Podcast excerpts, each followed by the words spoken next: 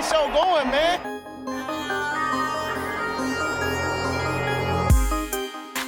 Angelo, what an interception! Steps into it, pass is caught! Diggs! Sideline! Touchdown! Unbelievable! Ihr hört Cover 3, der Podcast für Fantasy Football. Moin und herzlich willkommen zu einer neuen Folge Cover 3 der Fantasy Football Podcast. Mein Name ist Timo. An meiner Seite Ostern hoffentlich gut überstanden. Brady. Moin. Ähm, yes, habe ich gut überstanden. Ja. Cool. Cool. Und Rico, bei dem weiß ich, dass es, dass er es überstanden hat. Ob gut, das werden die nächsten Tage zeigen.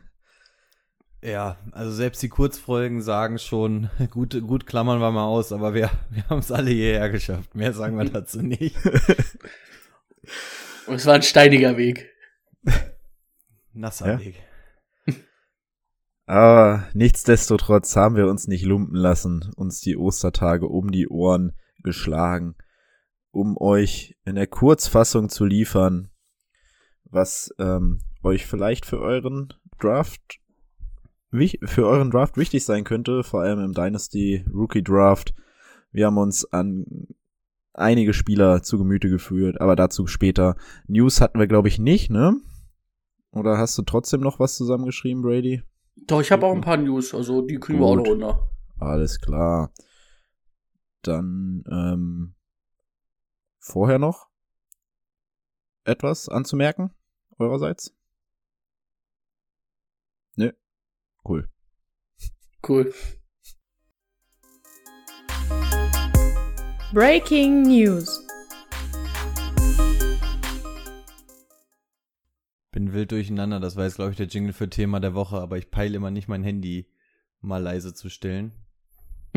Ja, war jetzt der falsche Jingle, zumindest für die Leute bei Twitch. Ich bin aber da. Trotzdem. Es sind auch nicht so viele News. Wir haben ja letzte Woche unsere News-Folge richtig durchgerockt. Ähm, an sich eigentlich auch nicht so richtig viel Interessantes.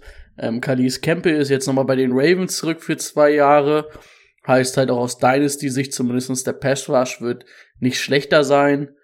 Ähm, die Seahawks haben dann jetzt, ich weiß nicht, ob es schon offiziell ist, das kann uns aber Rico bestimmt gleich sagen, aber sie wollen zumindest die Fifth-Year-Option bei Noah Fent ziehen. Macht ja auch Sinn. Haben sie schon, hat er gerade gezeigt. Ähm, Stefan Gilmore ist jetzt bei den Colts, hat er zwei Jahre unterschrieben. Sogar relativ viel, 23 Millionen. Hätte ich gar nicht gedacht, dass das so ein großer Vertrag nochmal wird. Ähm, AJ Green bleibt auch noch mal ein Jahr bei den Cardinals. Also haben sie da auch noch eine zweite Outside-Waffe ähm, gegenüber von DeAndre Hopkins, was ja letztes Jahr dann auch, auch aus deiner Sicht recht, relativ interessant war, weil die Hop dann nicht nur noch außen ähm, rumgelaufen ist, sondern auch ein bisschen aus dem Slot wieder machen konnte. Ähm, das, dann habe ich mir noch aufgeschrieben, Calvin Joseph von den Cowboys, aber das hatten wir ja auch schon mal Samstag eine ganz wilde Nummer, irgendwie eine Schießerei verwickelt gewesen, wo jemand gestorben ist oder erschossen wurde. Ähm, ich habe jetzt aber noch nicht so hundertprozentig rausgefunden, aber zumindest habt ihr es dann schon mal gehört, weil da könnte halt dann auch noch Ärger ins Haus stehen für den Cowboys Corner. Hat da noch irgendwer Ergänzungen zu, also zu, zu dem Thema? Wir haben uns gestern auch drüber unterhalten, sind beide eigentlich zu dem Ergebnis gekommen, dass wir nicht ganz durchblickt hatten, was da jetzt eigentlich los war. Also man liest irgendwie von verschiedenen Namen, die da involviert waren. Ich hatte die ganze Ja. Zeit nur von einem Cornerback mitbekommen, der angeblich wohl in der Sache halbwegs unschuldig sein soll, saß irgendwie mit im Auto, aber anarmt und so ein Kram, aber ich bin überhaupt nicht in der Materie drin. Also, ihr habt's mal bei uns gehört. Falls es da weitere News gibt und Ärger geben sollte, halten wir euch auf dem Laufenden. Ähm, ansonsten dann eigentlich die spektakulärste News, die wir die Woche hatten, ist dann die Verlängerung von Derek Carr bei den Raiders. Drei Jahre 121 Millionen mit einer No-Trade-Klausel. Ähm, ist jetzt bis einschließlich 2025 an die Raiders gebunden. Oder die beiden aneinander. Ähm, ja, macht halt wahrscheinlich Sinn, ne? Also er wird, er, er steigt jetzt schon mit in die Top-Riege der Quarterbacks auf vom, vom Gate. Aber wahrscheinlich hatten sie Angst, dass er mit Devontae Adams eine Saison hinlegt, wo sie ihm noch mehr bezahlen müssen. Das war wahrscheinlich so der Mittelweg für beide. Ja, das wäre es erstmal von mir, falls Rico nicht noch ähm, Ergänzungen hat. Ähm, ja, doch, Kleinigkeiten habe ich, während ich mir die aufrufe. Was sagt ihr zu dem Vertrag? Also Brady hat es ja gerade im Endeffekt auch schon gesagt, wollten es dann wahrscheinlich auch jetzt machen, bevor es dann endgültig teuer wird oder so, wenn du jetzt Adams und all sowas hast. Aber ich muss gestehen, für mich ist er ein Jahr zu kurz. Also ich hätte für die Summe vier Jahre hätte ich irgendwie okay gefunden. Drei Jahre 120 finde ich irgendwie leicht ein drüber. Also dann ist er ja bei äh, über 40 Millionen pro Jahr sehe ich, ehrlich gesagt. Also, das zahlst du jetzt auch wahrscheinlich einem Kyler Murray oder so, der zumindest ja äh, gezeigt hat, dass er in die Top-Riege mit vorstoßen kann. Also ich finde es ein Jahr zu kurz, aber dass er verlängert wird, absolut okay. Ah, du musstest ihn wahrscheinlich halten, verlängern halten, damit, ähm, also das war ja irgendwie auch der Grund, weshalb Devonta Adams da gekommen ist und darauf baut jetzt alles auf, auf dieser Beziehung irgendwie, wenn, wenn jetzt nächstes Jahr Derek Carr weg ist und Devonta Adams da steht mit, mit einem Vertrag und keinem Quarterback, ich glaube, dann wird es da auch schlechte Stimmung geben. Ich denke mal, das war ja vorher schon klar. Natürlich finde ich auch viel zu viel für ihn an sich, aber du hast da, glaube ich, die ganze Situation jetzt bezahlt. Ja, also ich finde es auch ein bisschen viel eigentlich dafür, dass wir jetzt, wann haben wir überhaupt schon mal irgendwann bei uns drüber geredet, dass Derek Kahn Top 10 Quarterback ist? So aus Fantasy-Sicht und aus normaler Sicht habe ich das noch nie gesagt, glaube ich. Letzte, letzte Woche jetzt war das ja, erste Mal, ja. dass wir gesagt, letzte Woche. Letzte Also, dass Woche das jetzt werden könnte, ne? Haben wir das erste Mal gesagt, dieses Jahr könnten wir ihn in die Diskussion aufnehmen, ja. Und dafür, jetzt, er kassiert ja knapp 40 Millionen im Jahr, ne? Das ist schon viel. Also ja, war, wie schon gesagt, dann drauf gewettet, dass er gut ist und dass sie nächstes Jahr nicht mehr zahlen müssen. Aber auch was Rico angemerkt hat, ein Jahr länger hätte wahrscheinlich schon Sinn gemacht. Gut, also zu den Kleinigkeiten, die ich noch so hätte. Ähm, die Falcons bekommen keine Wide Receiver an den Mann, also sagen sich, holen wir uns noch einen neuen Tight End, Anthony Ferguson. Ich habe es jetzt mal aufgenommen, weil der Name, man hatte ihn in, in, der, in der Saison auch schon ein paar Mal gehört. Ja, keine Frage, keine Gefahr für Kyle Pitts oder weiteres, aber zumindest ein Name, der untergekommen ist. Dann eine weitere kleinere News. Die Seahawks haben Quarterback Geno Smith für ein Jahr verpflichtet. Insofern ganz interessant, als dass wir da jetzt Drew Lock und Geno Smith haben. Ich persönlich nicht glaube, dass es ein Quarterback im Draft wird und dann könnte es sehr gut sein, dass es einer von den beiden wird, der dann den Starting-Posten übernimmt. Also da auf jeden Fall mal ein Auge drauf haben. Dann ist Baker oh. aber auch vom Tisch, oder? Ähm, bei Baker ist ja gerade, können wir ja auch einen Ausflug machen, ist die momentane Situation, dass sie ihn halt eigentlich schon loswerden wollen, dass aber alle Teams auch gesagt haben, okay, A, gibt es dafür nicht viel und B, müssen wir uns die Kohle irgendwie teilen. Und da waren die Seahawks auch im erweiterten Kreise. Und ähm, man hat von den Seahawks jetzt nicht so ultra viel gehört, aber da wäre aus meiner Sicht dann auch so dieses, okay, wenn wir dann irgendwie so halbe halbe machen, was zahlst du dann für einen Baker für dieses Jahr? Keine Ahnung, 5 Millionen oder so. Selbst wenn es für 5 Millionen nichts, nicht der Starter wird, ist das, kriegen manche Backups deutlich mehr. Also dann hätte ich kein Problem damit zu sagen, okay, ähm, shoot your shot, lass mal versuchen.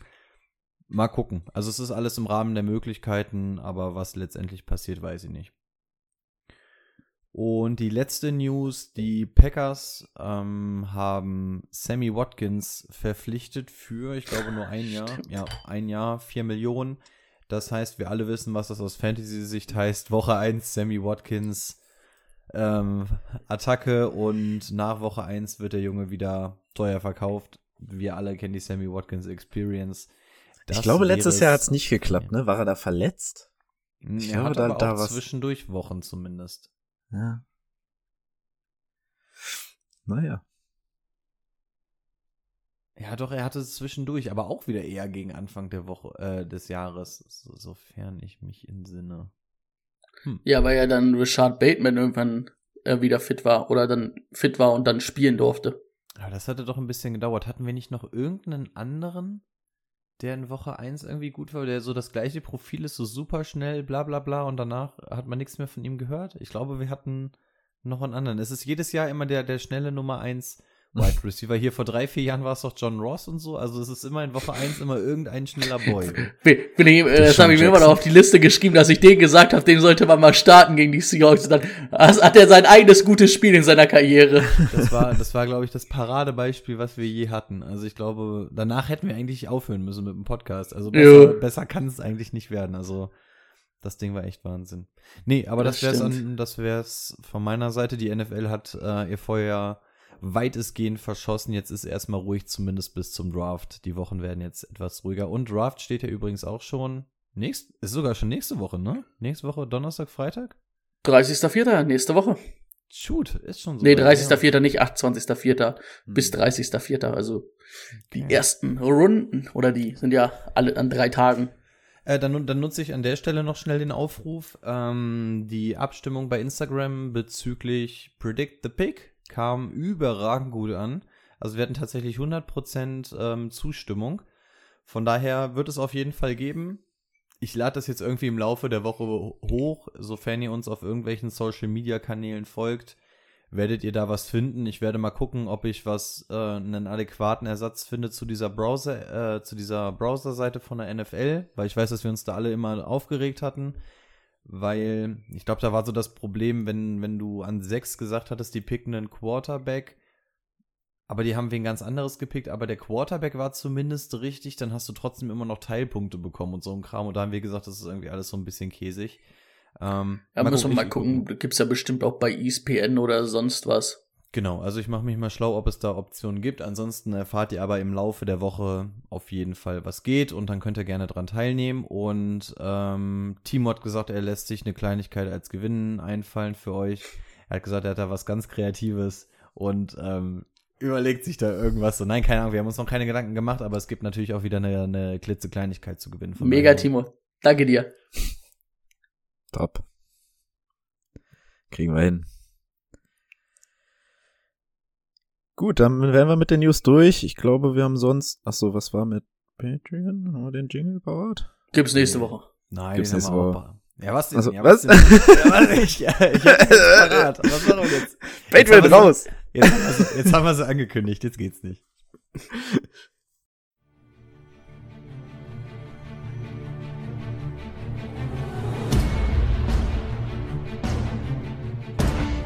Lukas Klein. Salzgitter. Head Coach, New England Patriots.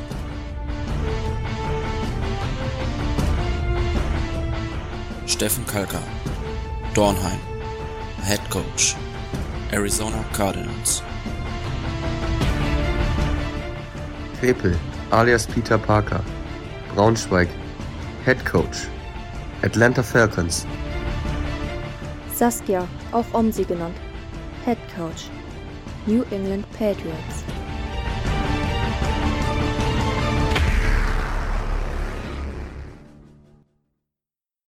Jo, da mache ich direkt einfach mal schnell den Anfang.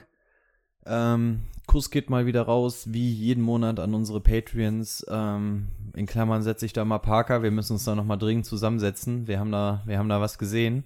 Ähm, wir wollen dich ja nicht aus dem aus dem Trailer streichen. Das wäre das wäre traurig und wir wollen dich doch auf der Weihnachtsfeier sehen. Da muss es zu Komplikationen gekommen sein. Wir, wir, wir gehen da nochmal rein. Ähm, nein, danke an alle, die uns wie immer unterstützen. Wir sagen es jede Woche wieder, die Platte hat, hat äh, einen Riss, aber es ist genauso, wie es ist. Den Podcast gibt es nur dank euch, weil ihr uns unterstützt, in welcher Form auch immer, und sei es nur dieses Hören. Die Patreons ähm, sind sowieso unsere Ehrenmenschen, auch die ganzen Leute, die bei Twitch immer ihre Abos raushauen. Ähm, bei Apple Podcast uns bewerten, damit man uns überhaupt mal findet zwischen ähm, 28 Millionen anderen Podcasts. Oder auch bei Spotify geht es ja jetzt offensichtlich auch, wenn du auf das Logo drückst, kannst du ja auch mittlerweile Sterne verteilen. Auch da habe ich gesehen, dass wir da auch irgendwie schon um die 15 Bewertungen haben, bisher alle bei 5,0. Wir küssen euer Herz.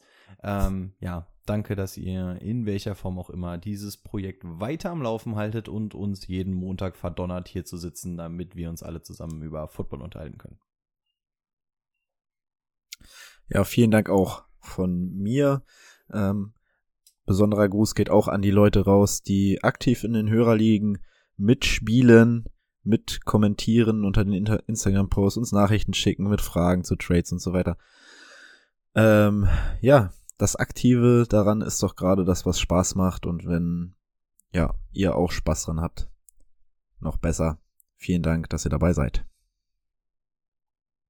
Ich zeige euch einfach ein Herz und sag, ich küsse eure Augen. Den Rest haben die anderen schon gesagt. Gut, und damit zum Thema der Woche. Let's get to work. Das Thema der Woche. Wir haben's, äh, oder ich hab's vorhin schon einmal kurz angeteasert. Wir haben uns die vielversprechendsten Spieler angeschaut aus dem diesjährigen Draft und wollen euch heute die Quarterbacks und die Runningbacks präsentieren. Letztes Jahr hatten wir ziemlich viel damit zu tun. Dieses Jahr ist es ein bisschen, bisschen tiefer, die Klasse. Ähm, ja, aber wir möchten euch natürlich dennoch einen Überblick geben und ich würde sagen, wir starten in der Reihenfolge, die, ähm, ja, in der wir uns vorbereitet haben oder die vorgegeben wurde. Wir fangen mit den Quarterbacks an und dann mit Malik Willis. Six Feet groß, 219 Pfund bringt er auf die Waage, Redshirt Senior und hatte keine Lust auf einen 40-Yard-Dash. Er hat gesagt, ähm, kein Zitat jetzt, aber er weiß, dass er, fahr äh, dass er schnell ist und ähm, muss das Ganze nicht beweisen. Ähm, ja, das kann, glaube ich, auch jeder so sehen und bestätigen. Ähm, hat 17, äh, seit 2017 im College gespielt, zwei Jahre, nicht so viel. Ein Jahr war er dann, glaube ich, das war er dann verletzt, ne? Oder Corona-Jahr, war das das Corona-Jahr? Nee, das 2019. Müsste ja 2021, das müsste das Corona-Jahr, äh, nee, 2020. Nee, er hat 2019 nicht gespielt. Nee, stimmt, 2020 hat er zehn Spiele gemacht. 2019 nicht. Dann war er wohl verletzt. Weiß das jemand? Im Zweifel hat er blau gemacht. Ah, ah keine Lust gehabt. Ähm, da kam Pokémon Go raus, oder? Seitdem ist er auch so schnell. Ja, aber zu den Spots gelaufen ist. wenn, das, wenn, das Re, wenn, wenn das Relax so wieder hinter der Ecke spawnt. Ist Pokémon Go schon länger her? Ist schon länger her, oder? Es ist schon sehr viel länger schon her. Sehr das, viel länger her. Boah, das keine war, Ahnung. Das war 2017. Unser Leben Aber manchmal Rausch. laufen die immer noch hier rum und jagen Pokémon. Ja. Ich sehe auch immer noch Dudes mit ihrer, mit ihrer Powerbank. Die wurden nur dafür erfunden, oder? Ich glaube schon. Ja, es stimmt. Die, da wurden sie auf jeden Fall heftig verkauft. Teuer auch. Gut, ich weiß nicht, wie wir jetzt bei Pokémon Go landen konnten. Von Malik Willis und, sein, und seinem 40-Yard-Dash. Ähm, ja, wer möchte mit Malik Willis anfangen? Freiwillige vor. Dann fange fang ich einfach mal an. Ähm, ja, Malik Willis mit der Geschwindigkeit hattest du schon gesagt, 22 Jahre alt. Ähm, ich habe positive, negative Takes und dann immer sowas wie einen Ausblick. Wollen wir erstmal positiv machen oder haut jeder einfach nacheinander was raus und wer was zu ergänzen hat? Ja, nee, mach ruhig erstmal. Ich hätte jetzt gesagt, positiv, dann, dann negativ Ach so. und dann kann da jeder noch mal was zu sagen, oder? Können wir auch machen, klar. Klingt doch eigentlich ganz gut. Ähm, Okay. Grundsätzlich, bevor wir jetzt jeden auf jeden Spiel nochmal einzeln eingehen, wir hatten, ähm, sind natürlich jetzt nicht die absoluten Draft-Analytiker, wie auch immer man das nennt. Ähm, wir haben uns alle so ein bisschen was angeguckt und das, was wir hier erzählen, basiert halt immer so ein bisschen auf dem, was auf dem College passiert ist. Wir können jetzt noch nicht so diesen ultra krassen Fantasy-Outlook geben, weil wir natürlich gucken müssen, in welches Team kommen sie denn überhaupt, aber nur damit ihr schon mal die Namen überhaupt auf dem Schirm habt. Ähm, gut, dann fange ich mit den positiven Sachen an.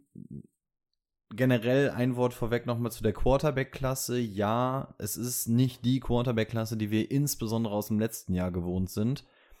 Ähm, das, der Unterschied dieses Jahr ist halt, die sind alle sehr, sehr roh. Das wäre so mein Überblick. Also die sind nicht alle kacke, aber die sind sehr, sehr roh, während wir letztes Jahr schon viele, in Anführungszeichen, fertige Quarterbacks hatten. Und Malik Willis ist ein absolutes Paradebeispiel dafür. Wa- Was ist Malik Willis? Er ist ein absolut mobiler Quarterback und er hat einen absolut krassen Arm. Und bei krassen Armen reden wir ähm, von einem Arm aller Josh Allen oder Patrick Mahomes. Also der hat richtig Zunder im Arm. Wirft die Dinger richtig geil mit Touch, auch bei den Deep Balls. Bestimmt haben viele von euch von dem Pro Day seine Highlights gesehen. Also den Arm, da brauchen wir uns keine Gedanken machen. Das, das kann der Junge, das kann er auch sehr gut. Ähm, Open Field ist der Typ eine absolute Gefahr und zwar eine Gefahr wie Trey Lance in etwa. Also das ist ähm, mobilitätsmäßig auf Quarterback schon echt der, der andere Scheiß. Ähm, also eigentlich echt sehr, sehr interessant, aber wie gesagt, er ist wirklich sehr, sehr roh. Ähm, was er auch noch kann, er kann sehr gut improvisieren.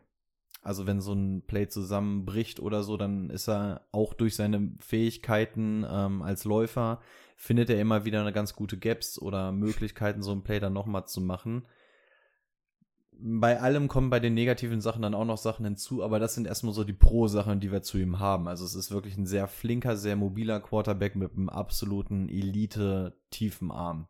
Das wären so meine positiven Sachen erstmal vorweg.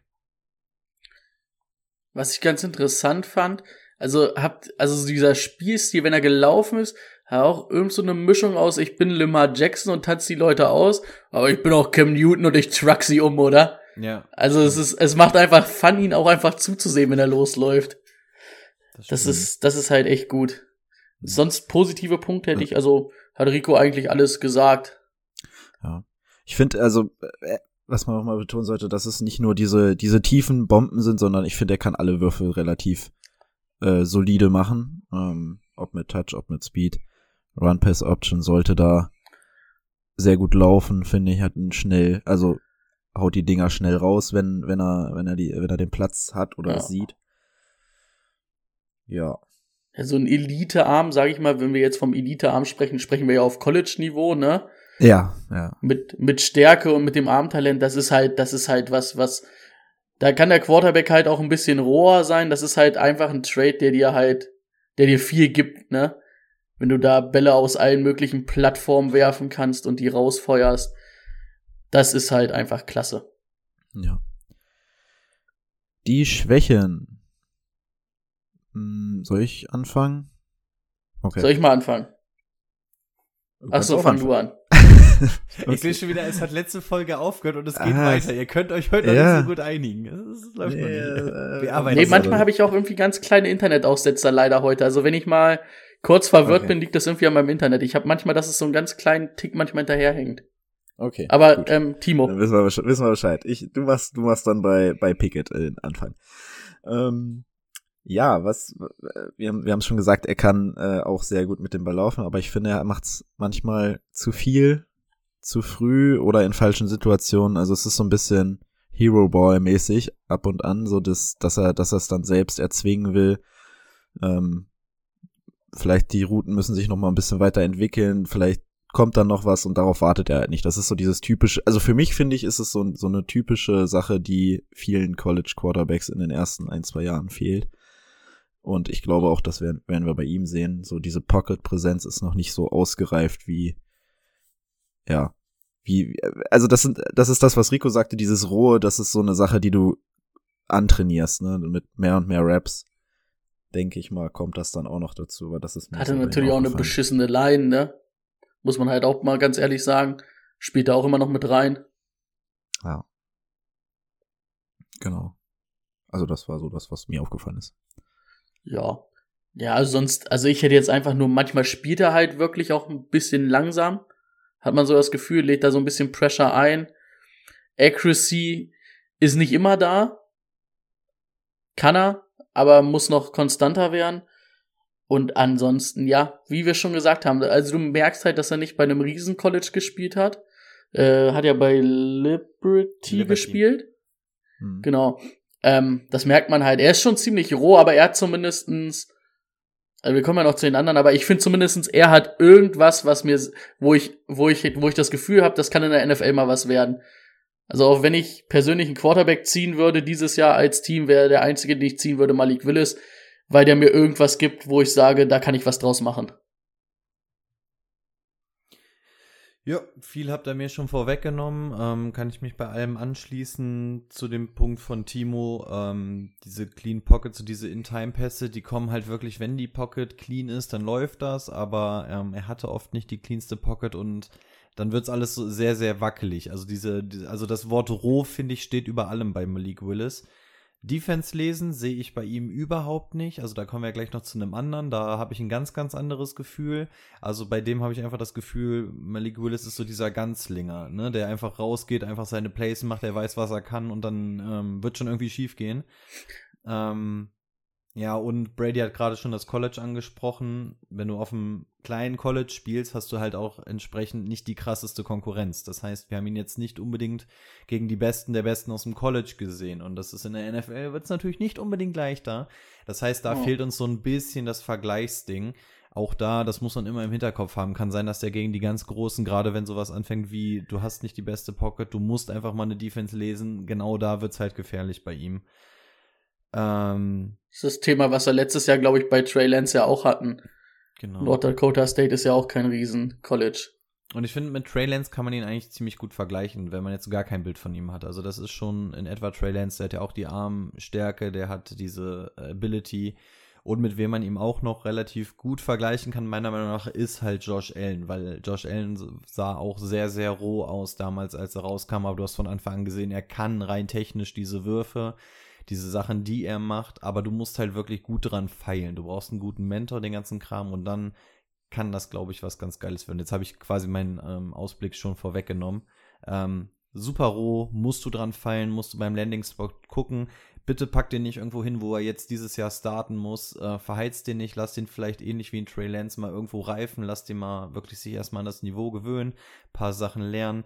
Also Fantasy-mäßig ähnlich wie Trey Lance, absolutes Projekt, aber auf jeden Fall der mit dem krassesten Upside, ähm, wahrscheinlich aus dieser ganzen Quarterback-Klasse.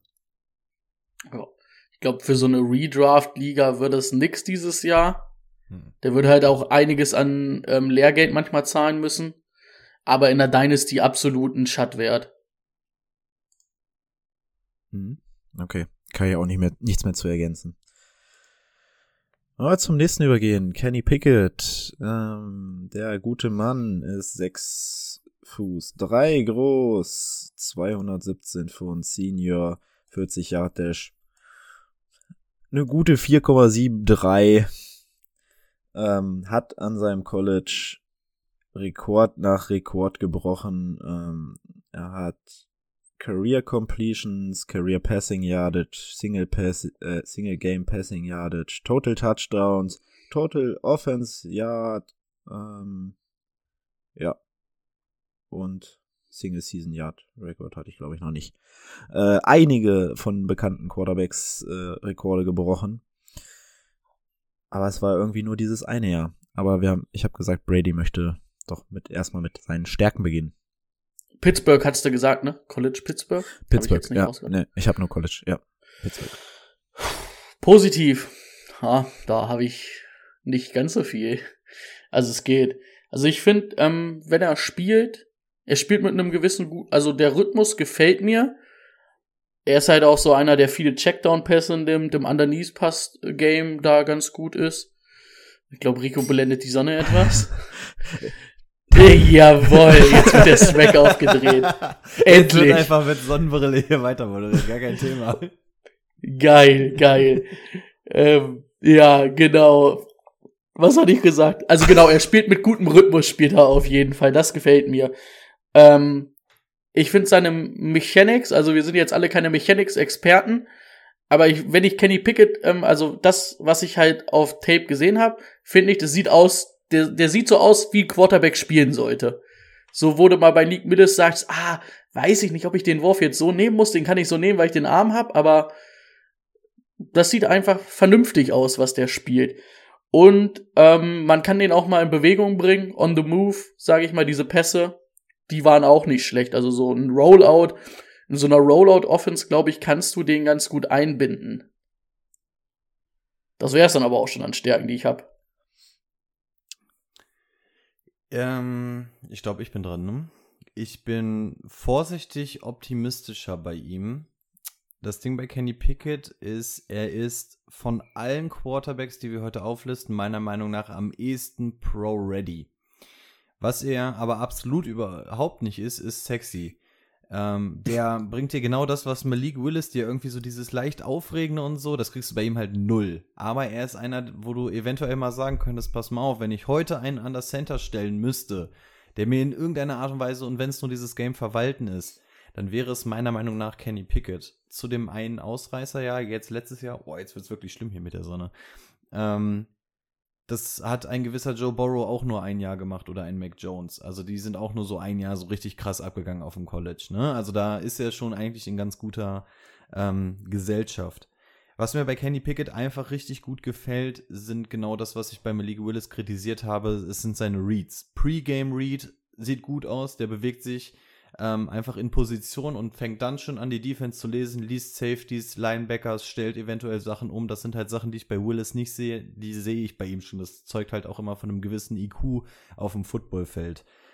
Ähm, er ist halbwegs mobil. Halbwegs mobil heißt in dem Kontext, ähm, er ist kein Big Ben und kann auch mal bis zum First Down irgendwie fallen. Also das ist jetzt ähm, nicht das, was wir unter mobil verstehen, aber er kann es zumindest zumindest mal für einen First Down. Der wird jetzt wahrscheinlich keine 50-Yard-Runs machen, aber er kann es zumindest. Ist ja auch erstmal gut. Aber wenn Big Ben da vorne gefallen ist, war das halt auch schon mal fünf Yards, weil der so groß ist. Meistens schon. Jetzt in den letzten Jahren ist er aber auch nur zweimal nach vorne gefallen und meist auch nur einmal davon wieder aufgestanden, zumindest ohne Knie. Das ist richtig. Also das ist bei Kenny Pickett zumindest aufgrund des Alters vielleicht noch ein bisschen entspannter. Ähm, seine Würfe und sein Arm sind solide bis gut. Also da gibt es jetzt nicht so ultra viel zu meckern, aber auch absolut nichts hervorzuheben. Also wie gesagt, es ist halt Pro-Ready, aber bringt an sich keine Sexiness mit. Ähm, ja, soweit erstmal zu den guten Sachen.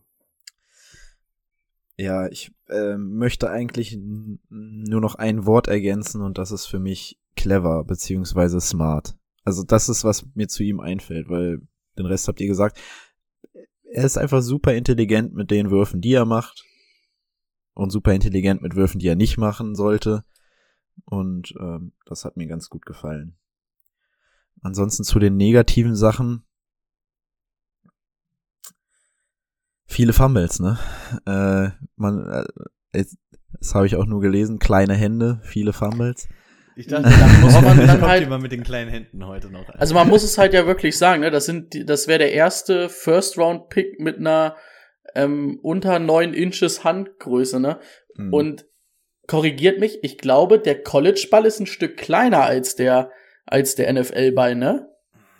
Ich glaube, der Duke wurde mittlerweile angenähert, oder? Sind die nicht mittlerweile sogar gleich groß? Aber ich habe auf jeden Fall gelesen, seine Hände wären nicht so viel kleiner als die von Russell Wilson. Okay. Also ja. man muss halt sagen, also man muss also. es halt einfach mal erwähnt haben. Der Mann wird halt auch immer mit Handschuhen spielen. Er hat immer mit Handschuhen gespielt. Es ist halt einfach was anderes, ne? Vor allen Dingen vielleicht Pitts Pittsburgh ist ja immer so ein bisschen im Dings, ne? Vor allen Dingen, wenn es kalt ist im, im Winter. Er kennt das zwar, aber man sollte es zumindest mal gehört haben. Ja.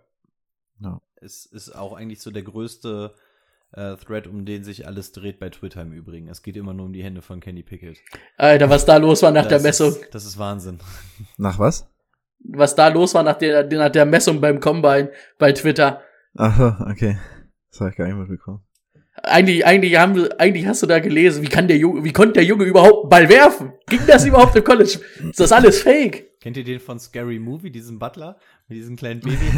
da habe auch ganz mhm. viele Sachen schon gesehen. Hatte Timo schon seinen negativen Take? Äh, ja, das, das war eigentlich mein negativer Take. Also, ich, ja. ich wollte da jetzt nicht so reingrätschen, so. aber ja. sorry. Ja. Nö, alles gut. Dann hätte ich die Fummel, Fummels-Probleme sind halt das, das größte Ding, glaube ich. Also, wir sehen bei Daniel Jones, Daniel Jones halte ich auch nicht für einen dummen Quarterback. Ich glaube, der macht auch oft schlaue Sachen, nur halt, äh, wenn es ums Fummeln geht. So bei FIFA ist er vielleicht nicht schlecht. Ja, weiß ich nicht. Nee. Mehr habe ich nicht.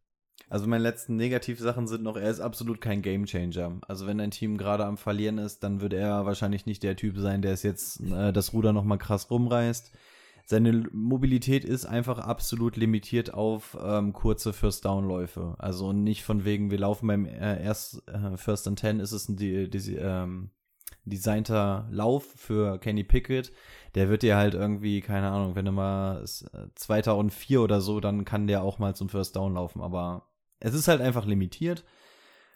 Ähm, er ist an sich eigentlich ein Pocket-Passer und als den sollte man ihn auch betrachten. Und was mir nur ein bisschen Sorge gemacht hat in all seinen Highlight-Tapes, beziehungsweise immer wenn es um irgendwas ging, habe ich ihn eigentlich nur aus der Shotgun gesehen. Ich habe bei ihm nicht einen einzigen Snap gesehen, den er mal an der Center gemacht hat. Ähm, war aber auch ein bisschen zu faul, da zu recherchieren, wie viele Prozent er mal an der Center genommen hat. Aber aus der Shotgun. Aber jetzt, würde, wo du es sagst. Würde tatsächlich auch so ein bisschen mit dieser Handproblematik alles. Es würde zusammenpassen, wenn du sagst, ein bisschen Fumble-lastig. Er hat tatsächlich irgendwie gefühlt nur aus der Shotgun genommen. Ähm, es ist mir zumindest aufgefallen, aber wie gesagt, ich habe absolut keine Statistik dazu. Und mhm. ähm, ja, dann mache ich gleich nochmal schnell meinen Ausblick. Ich habe die ganze Zeit gesagt, er ist nicht sexy, er ist kein Gamechanger. Und die Typen, wo ich ihn sehe, wenn alles quasi nach Plan läuft, ist der ein Tannehill, Mac Jones, ähm, Matt Ryan Verschnitt. Also das ist genau die Art von Spieler, die du bekommst, smart im Kopf, machen ihren Job, aber sind jetzt eigentlich auch keine, keine Gamechanger. Und von daher könnte für mich so der einzige sein, der eventuell in 2022 startet. Wenn der jetzt zum Beispiel zu den Panthers geht, dann sehe ich da sogar eine Chance, dass er 22 spielen könnte. Aber Boah, auch da musst du voll auf die Umstände wie O-Line und Wide Receiver mal schauen. Auswendig. Kenny Pickett was in shotgun formation for all but four dropbacks last year.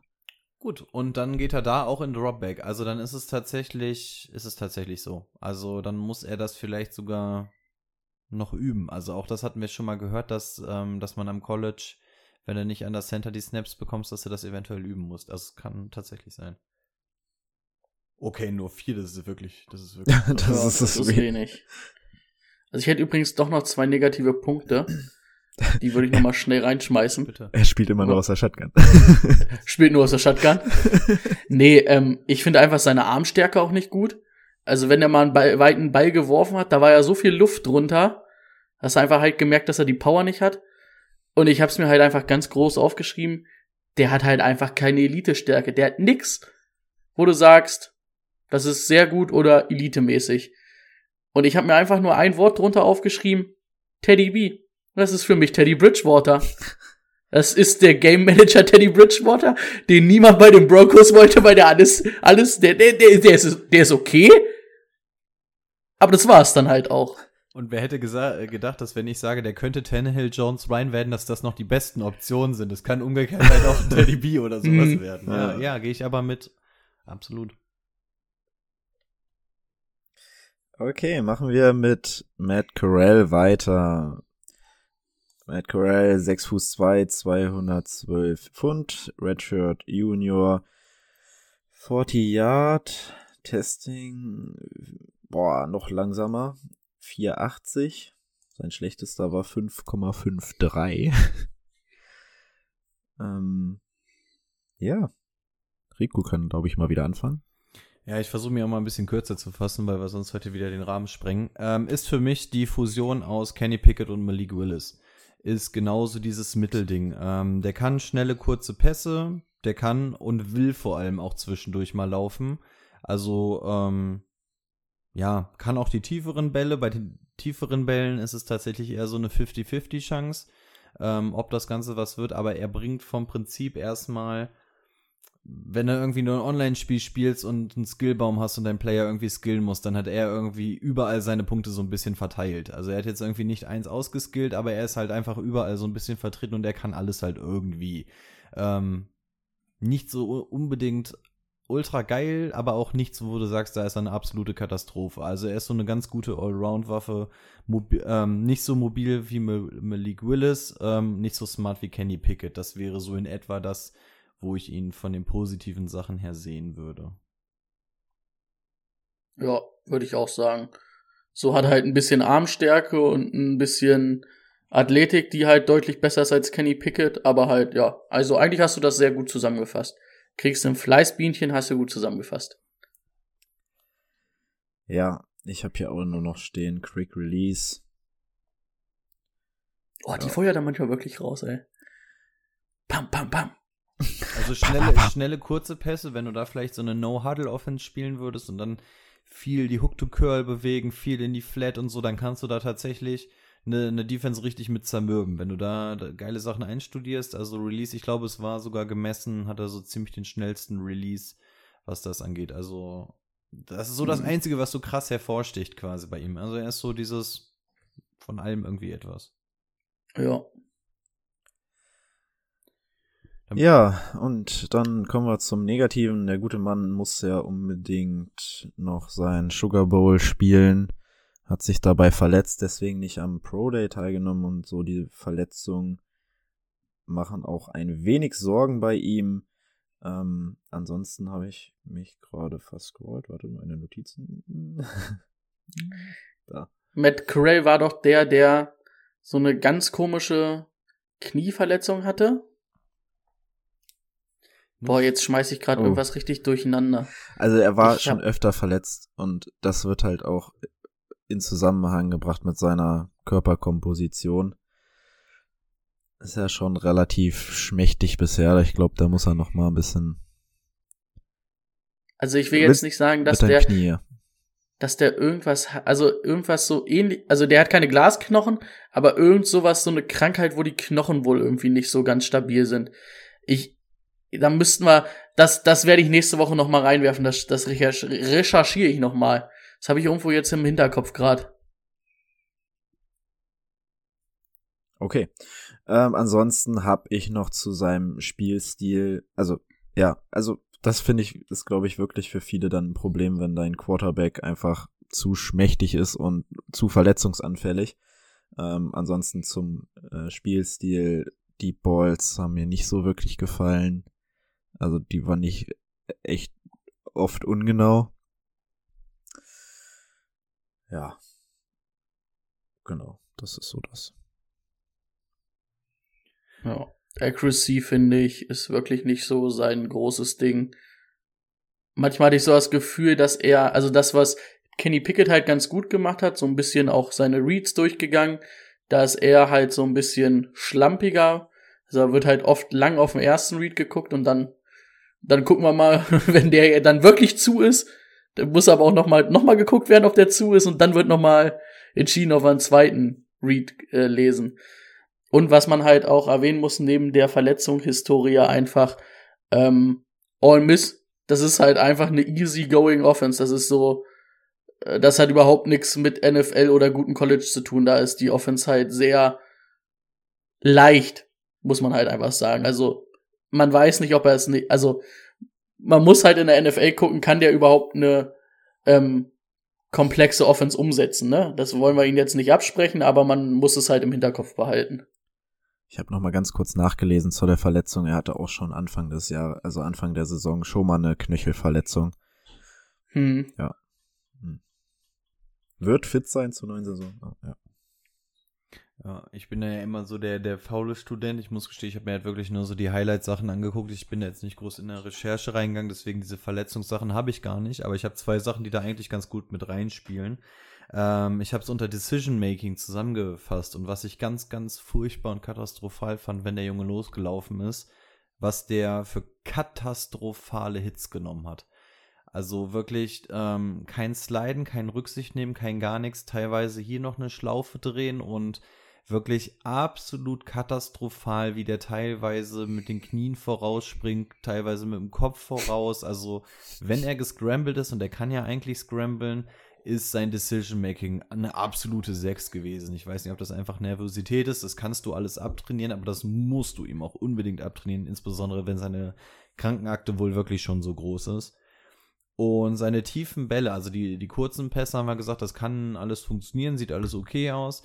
Äh, die tiefen Bälle sind unfassbar Interception gefährdet, weil er diese normalen Bälle, die Leute bei Twitch sehen es so ein bisschen, der Ball kommt immer so ein bisschen von oben quasi runter, weil normalerweise wirfst du diesen geraden Strahl, auf eine tiefe Distanz musst du ihn quasi so ein bisschen diese Lampe werfen. Und was er macht, er wirft die einfach immer so hoch und die, die fallen dann irgendwie einfach so runter. Und das sind die Dinger, also ich freue mich als Safety Cornerback jedes Mal, wenn so eine Dinger kommen, weil in Deutschland werden die eigentlich nur so geworfen. Ähm, das sind die am leichtesten zu inter interceptenden Bälle. Und das in, äh, erklärt auch so ein bisschen, warum seine tiefen Bälle so in etwa bei 50-50 Safety stehen, weil der die tiefen Bälle wirklich katastrophal wirft. Da ist kein Touch dahinter, kein gar nichts. Ähm, da muss er auf jeden Fall ran, weil da warten richtig gute Safeties in der NFL, die lassen sich da nicht zweimal bitten. Die sind so einfach, da machst du es dem Receiver schwerer als dem Safety. Das ist immer ein schlechtes Zeichen, wenn du es deinem Receiver schwerer machst als der Defense. Zumindest als Quarterback, ja. Ausblick. Hat Rico noch vorbereitet? Jo, also gesagt hatte ich ja schon, ist für mich ein Mix aus Willis und Pickett. Für mich wird's ein spielentscheidender Game Manager. Und zwar in beide Richtungen. Also wir haben so diesen Jimmy G, wo wir sagen, das ist so ein Game-Verwalter. Ich glaube, er hat da schon abseits so ein Spiel für sich zu entscheiden. Das kann entweder absolut nach vorne gehen oder absolut nach hinten. Also ich glaube, der kann dir auch rein theoretisch mit sieben Interceptions rausgehen. Kann aber auch ein Spiel haben, wo das total gut geht, wenn diese Offense klickt und so. Also das ist für mich dieser Game Manager, der zumindest noch ein bisschen aufregender ist. Aber ob man das will, ist eine ganz andere Frage. Wo ich ihn tatsächlich sehr gut finden würde, gerade weil mich dieses kurze, schnelle Passspiel ähm, total ähm, angezogen hat, ähm, wäre, wenn es eine geile Play-Action-Offense ist, die vielleicht schon einen sehr guten ähm, Running-Baum hat. Also wenn wir jetzt einfach mal gesagt hätten, so wenn Russell Wilson jetzt zum Beispiel nicht bei Denver wäre und wir sagen, okay, wir haben da zwei geile Running Backs, und Teddy B, dann kannst du ihn da hinstellen, weil dann baust du deine Offense quasi so ein bisschen auf dieses One-Play-Option aus und kannst dann aber mit diesen kurzen Bällen immer wieder geil arbeiten oder ihm mal die langen Räume schaffen. Also da, in so einer Offense fände ich den richtig, richtig gut. Aber so eine Offense um ihn herum aufbauen, finde ich schwierig, weil dafür ist er wirklich nicht nur roh, sondern bringt, glaube ich, auch noch ein paar Defizite mit. Boah, Teddy B mit ein bisschen mehr Upside, ne?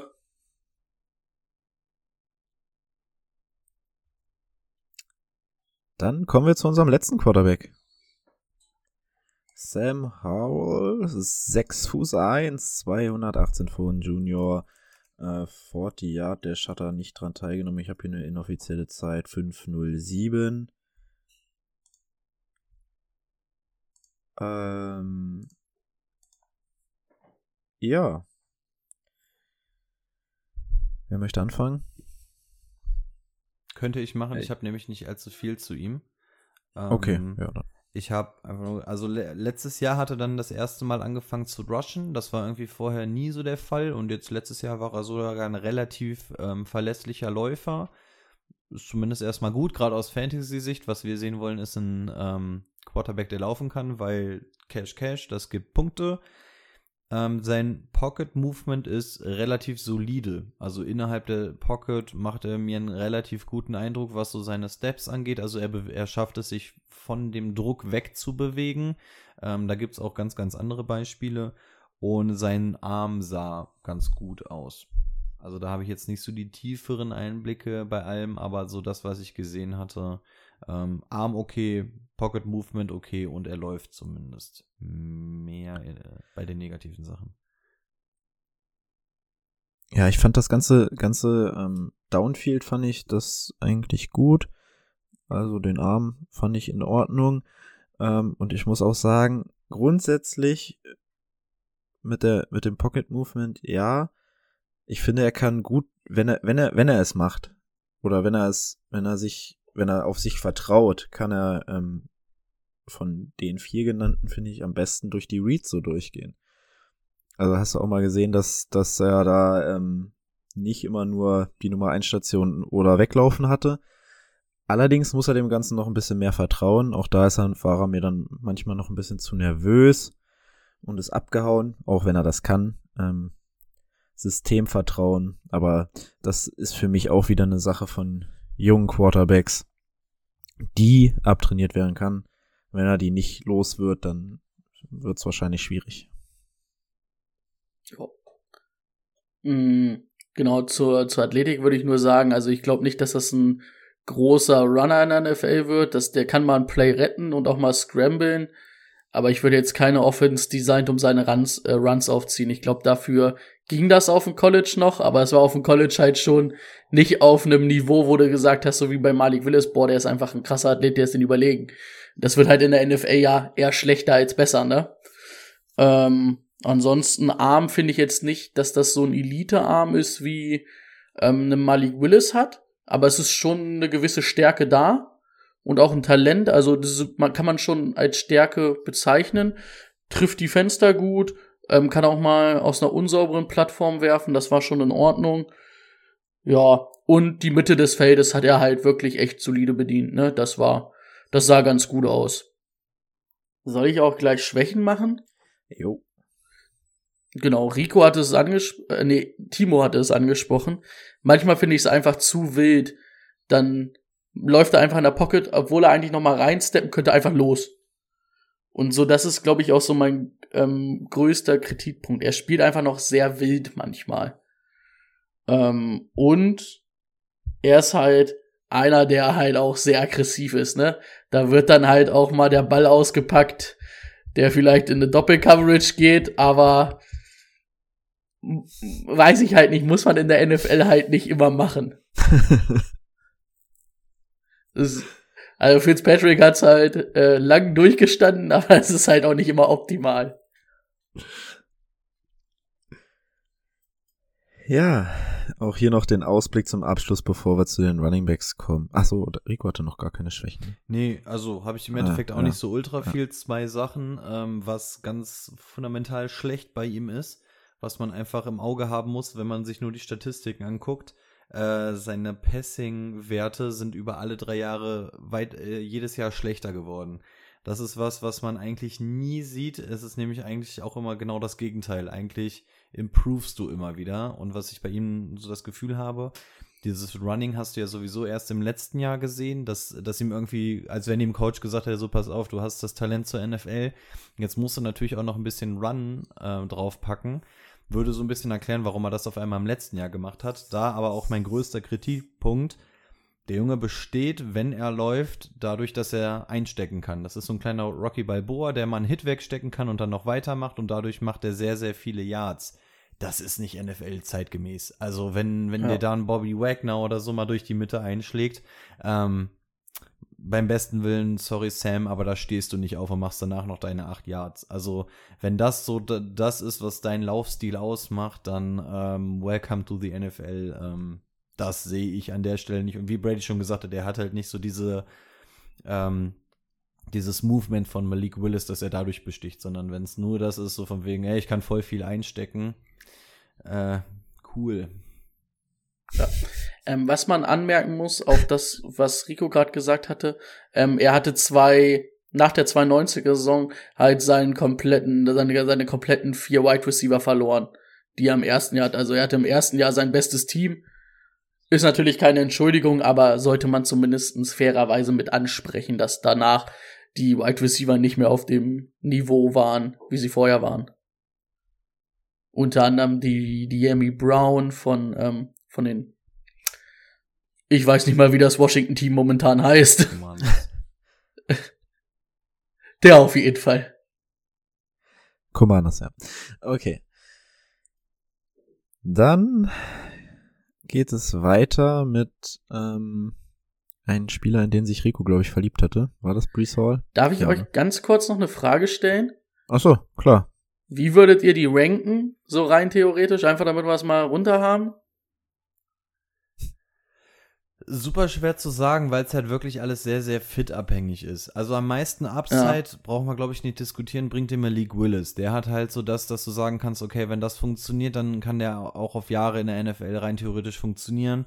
Kenny Pickett würde ich tatsächlich Stand jetzt auf Platz 2 setzen, weil er einfach Pro-Ready ist. Also er ist halt dieser Gamechanger, den du jetzt reinsetzen kannst und kann sich dann verbessern. Während Matt Cole irgendwie so dieses Zwischending ist, also da weiß ich nicht, also den sehe ich nicht als Pro-Ready. Der könnte, könnte, und Sam Howell, muss ich ganz ehrlich sagen, fehlt mir irgendwie das Profil. Also da sehe ich tatsächlich, tatsächlich Ritter vor ihm. Ähm, deswegen würde ich es eventuell sogar in der Reihenfolge lassen. Okay. Ich glaube, bei mir wäre. Äh, Ich weiß einfach nicht, ob Mal Malik Willis Art äh, Quarterback zu spielen auf Dauer klappt.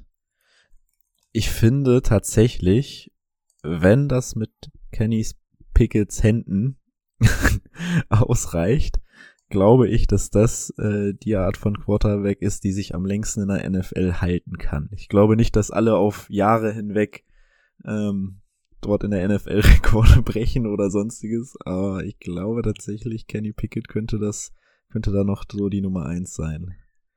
Gerade weil er jetzt nicht starten muss, ne, im ersten Jahr. Okay, krass. Also ich hätte gesagt Malik Willis, dann hätte ich sogar Sam Howell gesehen, weil ich da zumindestens irgendwelche Stärken sehe, die mir gefallen. Dann Matt Correa und Kenny Pickett, wie gesagt, das sind für mich fast ein und derselbe Spieler. Also ja, Kenny Pickett wird schneller funktionieren wahrscheinlich in der NFL, aber ich glaube, dass Howell, Howell und vor allen Dingen Malik Willis halt was mitbringen, wo du sagen kannst, boah, um diesen Quarterback kann ich dann irgendwann mal ein Team aufbauen. Das, glaube ich, sehe ich bei Kenny Pickett halt gar nicht. Und ich würde sie alle unter die Quarterbacks vom letzten Jahr setzen. ja, das sowieso. Bei Kenny Pickett, das, was, was, was ich glaube, was für die NFL halt wichtig ist, ist einfach, dass er, dass er so clever ist. Also wirklich diese, du darfst keine Fehler machen. Du, du darfst, darfst dir als so ein Quarterback hier, vielleicht als Malik Willis, wenn du in den Top 20 bist, kannst du dir ein schlechtes Jahr erlauben, aber ansonsten kannst du dir kein, keine schlechte Saison erlauben, dann bist du weg als Zweitrunden-Pick oder Ende Erstrunden-Pick. Ich denke auch, wenn du jetzt eh, ja, also ja. gehe geh ich im Endeffekt auch bei Team mit. Und ich möchte Kenny Pickett nicht unbedingt in der NFL sehen. Ne? nein, also ich habe dann auch nein. lieber die aufregenderen Jungs, aber ähm, auch wenn der Trend dahin geht, dass es immer mobilere Quarterbacks werden, immer krassere Arme und hast du nicht gesehen, ähm, du wirst den traditionellen Quarterback nicht rausbekommen. Du hast es letztes Jahr mit Mac Jones gesehen, ne? Also der Smarte, der einfach sein Team das umsetzen kann. Diese Game Manager, die sind als Fan vielleicht nicht geil anzusehen, aber du brauchst sie halt einfach in der NFL. Und in diesem Jahr gibt es halt da nicht, quasi ne? gar Diese keinen. Und die Stärken, die ihn mit, mit äh, Mac Jones hatte, ne, mit seiner Accuracy, mit seiner Spielintelligenz, das, das fehlt ihm halt. Nein, ne? das nicht, aber er ist auf jeden Fall der, der am nächsten dran ist. Und ich glaube, so aber ja, er wie ein Teddy also, B oder so kann der auch werden. Und der hat auch eine sechs Jahre ähm, Karriere oder genau. so hinter sich. Also von daher, deswegen. Pauschal reicht es auf jeden Fall für, für eine solide NFL-Karriere wahrscheinlich als und das am schnellsten. Zumindest auch als Backup. Also kann sein, dass der zwölf Jahre in der ja. NFL ist, aber nur drei, drei, vier Mal auf dem Feld steht. Aber das ist, dann ist es halt ein Erfolg. Ne? Wenn du zwölf Jahre in der NFL bist als Quarterback, dann hast du offensichtlich nicht alles falsch gemacht. Aber das zeigt mhm. auch schon über was für eine Klasse wir uns unterhalten dieses Jahr. Ähm, deswegen brauchen wir das, glaube ich, bei den Running Backs bei den ersten vielleicht, aber. Ich wollte gerade sagen, wer will die Breaking News denn raus, weil alle schon aufs Handy geguckt haben. News. Ja, dann mir egal. Ich hab, Rico, ich hab, komm. Jetzt hab ich's grad, ich habe es gerade zugemacht. Ich habe die Details jetzt nicht mehr. Also Denzel Ward hat bei den bei den Browns verlängert. Ähm, Denzel Ward, Cornerback, wer es nicht auf dem Schirm hat, fünf Jahre, 100,5 Millionen, 71 garantiert. Also die Browns hauen auch ordentliche Verträge raus. Denzel Ward müsste ein Jahrgang gewesen sein mit Miles Sanders, äh, Miles Sanders ja. mit Miles Garrett. War es nicht sogar, war es nicht sogar ein First Rounder? Waren beides? Der war ein First Rounder, der war, Miles Garrett war der Nummer 1 Pick und der war, glaube ich, Vierter oder Fünfter. Also die hatten direkt in den Top 5 zwei Picks. Aber der hat jetzt noch nicht unter der 50ers Option gespielt, oder? Ich glaube, der spielt die jetzt erst die 50ers und dann, ne? Weil ich hatte nicht Die werden wahrscheinlich die 5 Years Option gezogen ja, haben. Dranhängen. Und dann wird der Vertrag wahrscheinlich ab nächsten Jahr zählen, diese Klassiker das halt. Hm. Obwohl die 5 Jahre Option müsste schon gezogen sein. Das müsste doch auch der, der Calvin Ridley ähm, Jahrgang gewesen sein eigentlich. Theoretisch müssten die die 5 DS Option schon gezogen haben. Kann auch sein. Dann ein dritter Versuch. Brees Hall, 5 Fuß 11, 217 Junior, eine 439 gelaufen, 46 Touchdowns und ein Herz erobert. Rico, bitte. Ja, Brees Hall, von allen Spielern, die wir heute durchschnacken, ähm, hat er, hat er mir am meisten Spaß gemacht. Das ist halt so dieser typische Running Back, bei dem du einfach sagst, so, yo, alles klar, und hier mein Ausblick vorweg. Äh, der Junge muss der 101-Pick dieses Jahr im Rookie-Draft sein. Ähm, gibt's für mich gar kein Vertun. Ähm, Brees Hall, 20 Jahre jung, ist ein absoluter Three-Down-Back, ist ein guter Catcher, hat einen Riecher für Stellungsspiel. Das heißt, auch er findet dann einfach mal diese Anspielstation, um den Quarterback vielleicht mal einen Checkdown-Pass zu ermöglichen, auch wenn der nicht gegamescriptet ist. Also das finde ich einfach super stark bei ihm. er hat ein super starkes Auge für Löcher. Ähm, das heißt, er kann auch wirklich mal warten. Wer mir da als erstes so in den Kopf poppt, ist so äh, Elvin Kamara, der ja auch nicht sofort reingeht, sondern dann tatsächlich mal so ein bisschen wartet. Ähm, also dann, ah, okay, hatten, hatten, okay, ich wundere mich, warum ihr beide lacht, guck noch mal auf meine Notizen, ja, okay, alles klar. Irgendwie hat mich das gerade gepackt, ja, irgendwie hat es mich gerade gepackt, ich wollte es nicht, aber. ich, ich, ich, dachte nur gerade, haben die genau das Gegenteil, Reh, guck nochmal runter, starkes Auge für Lücken, ja, okay, alles klar, ja, gut, den nehmen wir auf jeden Fall mit. ähm, ja, also er kann auch absolut mal mit Geduld spielen, jetzt, jetzt klingt alles zweideutig, oder? Ähm, hat einen soliden Speed. also es ist, das ist okay. Also, ne? Weiß, wann er Tempo mitnehmen muss, wann nicht. und er ist absolut stabil gebaut und solide. Okay, wir, wir machen dann nächste Woche weiter. Bis dann. Ciao. Jetzt, einmal. Wir machen uns nichts vor, wir sind alle fast 30, aber so ein Ding nimmt uns jedes Mal ja, mit. Den. Ja, also, also machen wir es kurz für mich. Das ist auch auf Running Back der Prototyp von einem Running Back, den du haben willst. Also mit 20 Jahren ist der schon so weit. Ähm, gefällt mir total gut und ich kann meine negativen Sachen auch noch schnell machen. Ich habe keine gefunden. Also ich habe lange gesucht, ob ich welche finde und habe jetzt aufgeschrieben, kann mal über Phasen im Spiel abtauchen. Aber welcher gottverdammte Running Back kann das nicht? Also ich habe tatsächlich jetzt nicht diese eine Schwäche oder so bei ihm gefunden. Also für mich ist er dieser typische 101, sofern er nicht der absolute Katastrophenpick bei einem Team wird, wo es überhaupt nicht reinpasst. Brady? Ähm, dass er ein guter Receiver ist, hat's du, ne? Das ja. habe ich jetzt gerade nicht rausgehört, aber links. Ja, ansonsten, also was mir halt wirklich am besten gefallen hat, war seine Agilität, ne? Also hat er echt die Gegner ganz gut ausgetanzt, kann aber auch mal mit, mit Power ren, rennen und ähm, Goal-Line-mäßig wird er halt auch sofort einen Impact haben, ne? Das sah gut aus. Ähm, eine Zahl, 74 Forced Miss Tackles 2021. Ähm, das ist solide, das kann man mal machen. Hm. Ähm, negativ hätte ich nur einmal so ein bisschen das Pass-Blocking, aber dafür hat er zu viele gute Eigenschaften, als dass ihn das schlecht darstellen würde. Und er ist zwar beim Combine eine 4-3-9 gelaufen, aber ich finde, ich habe das nicht auf Tape gesehen. Ich fand nicht, dass der eine geile oder eine gute, eine Elite Endspeed hat und auch die Explosivität fand ich jetzt nicht überragend. Also es sah gut aus, vor allen Dingen, weil er halt die Leute auch aussteigen lässt. Aber diese 4-3-9 hätte ich nicht gedacht, dass er die läuft. Muss man jetzt mal gucken, ob er vielleicht einfach in der Offseason noch mal ein bisschen an seiner Explosivität gearbeitet hat. Aber das würde ich zumindestens nicht als, ja, doch, nicht als Schwäche, aber zumindest mal angemerkt, dass ich diese Speed, die er beim Combine hatte, habe ich nicht gesehen, fand ich. Hm. Ja.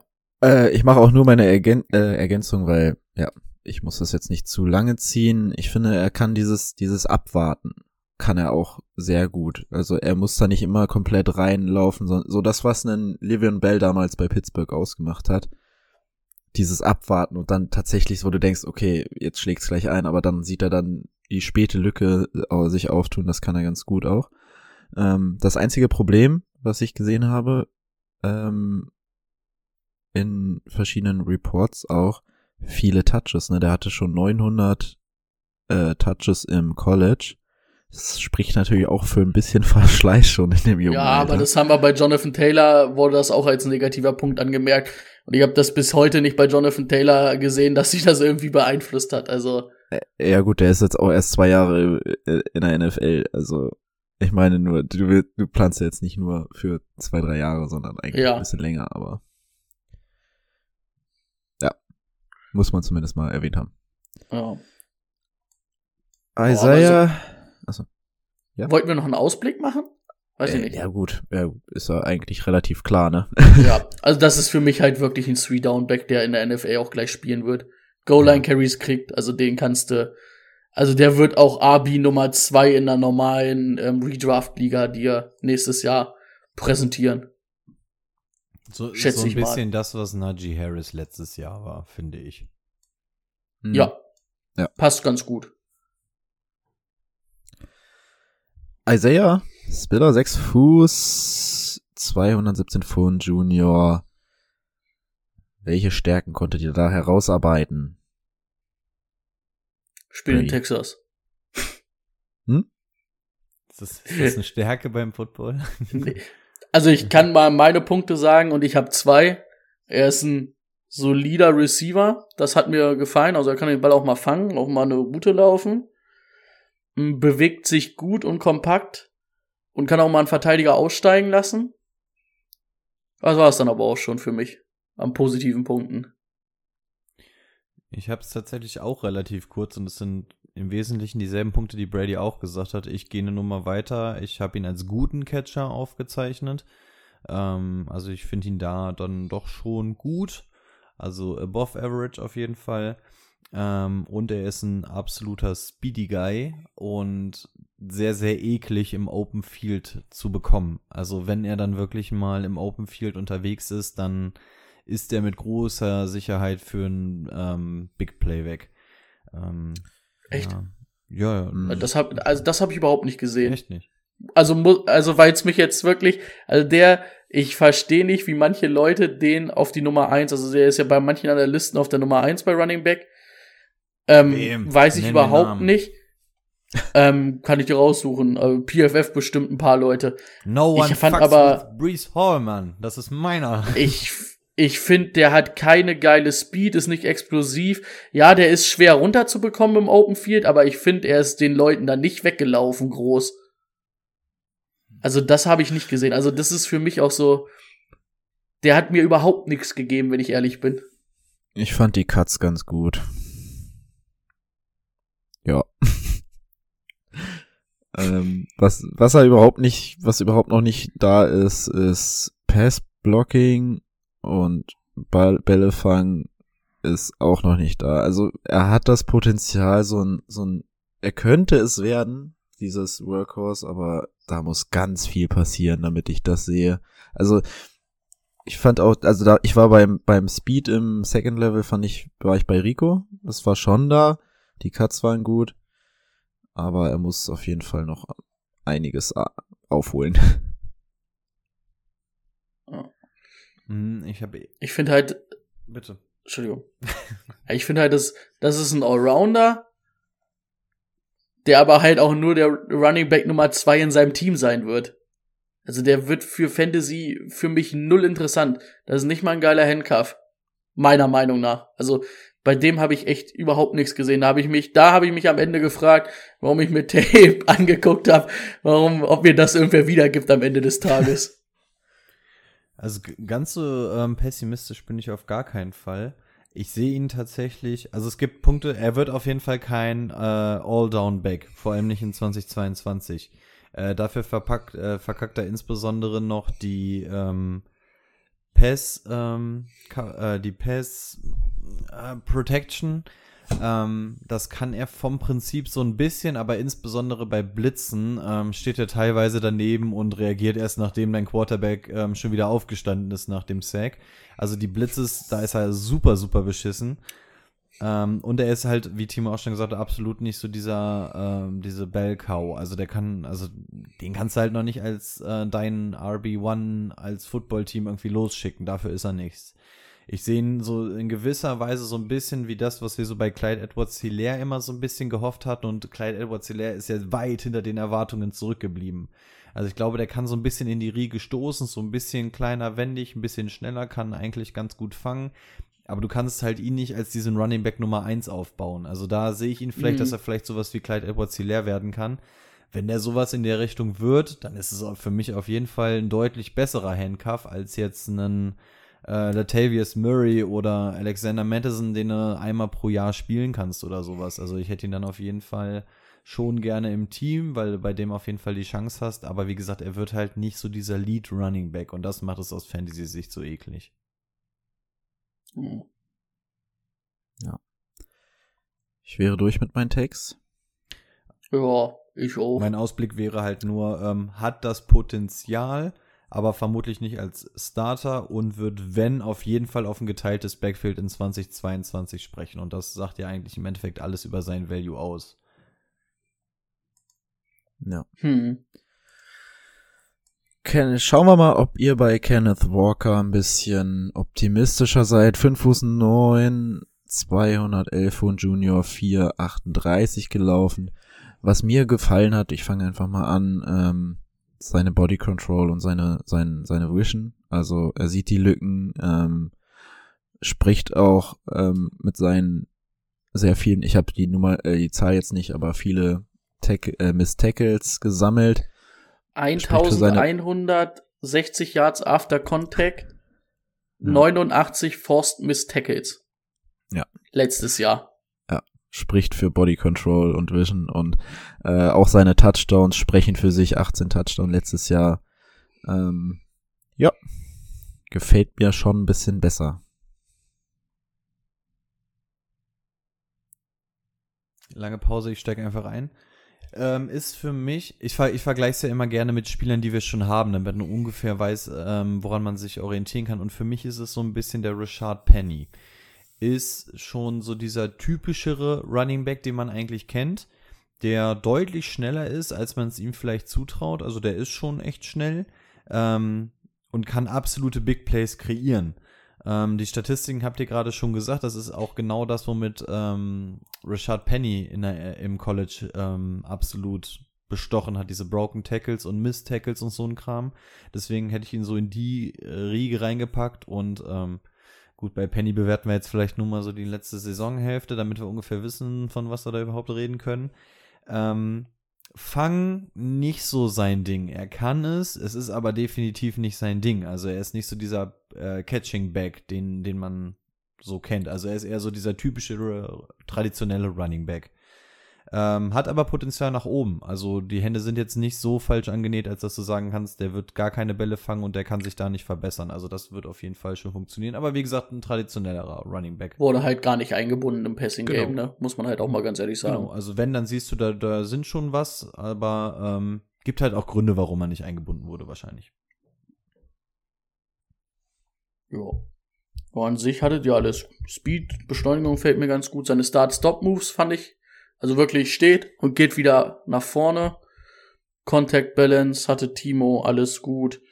Ähm, ja, kaum im Receiving Game eingebunden. Pass Protection war auch nicht immer so ganz so seins, wo er das hatte. An sich fand ich den, vom Laufen her fand ich den echt gut. Da kann ich mir auch echt gut in der NFL vorstellen. Das wird halt ein guter Allrounder. Ich weiß halt nicht, ob der ein Third Down Back wird oder ein Three, ne, kein Third Down Back, ein Three Down Back, weil er ein bisschen die Receiving-Fähigkeiten nicht hat. Aber da hatten wir auch andere Backs, ne? Nick Chubb hat man auch immer gesagt, boah, der kann den Ball nicht fangen. Aber der durfte es im College einfach nicht, ne? Kann das halt auch solide. Von daher sollten wir da noch mal aufpassen. Aber an sich finde ich schon, dass es ein interessanter Back ist. Also ich finde den tausendmal interessanter als Isaiah Spiller. Und ich glaube auch, dass der 220 eine äh, 222 sind wir mittlerweile, eine gute Rolle spielen wird, sowohl in der Dynasty als auch in der Redraft-Liga. Da traue ich ihm auch ein RB2 je nach Team wirklich zu, weil er einfach auch das, das, dieses Workload irgendwo handeln kann als Runner. Hm. Ja, ich habe noch als negativen Punkt, was ja auch eigentlich seine Stärke ist, aber ich glaube genau deswegen macht das zu oft diese Cuts.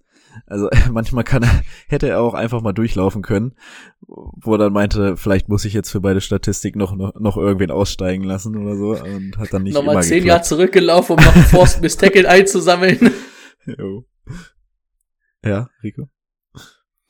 Äh, ja, oder war das Zustimmung? Ja, ja, Achso, das ist oder, nämlich auch ein Punkt, also, auf den ich gleich noch hinaus will, ja. Äh, okay, ja. Also ich wollte jetzt nicht unterbrechen, oder warst du eh durch? Nee, ich war, so, ich war okay. durch. Das war nur noch mein einer Punkt, den ich. Okay, also meine Minuspunkte zum einen aus Fantasy-Sicht, er ist halt absolut kein PPR-Guy, ne? Also den wirst du da wahrscheinlich nicht großartig einplanen können. Ähm, eine Sache habt ihr gerade schon angesprochen, das fand ich nämlich ganz schlimm bei ihm, dass er eher bei schlechten Plays oder wenn er meint, er hat noch nicht genug gehabt oder er meint, er ist jetzt keine Lücke oder so, dass er dann halt wirklich dieses Katastrophale, das funktioniert vielleicht am College, aber in der NFL machst du das einmal und ähm, get your ass off the field.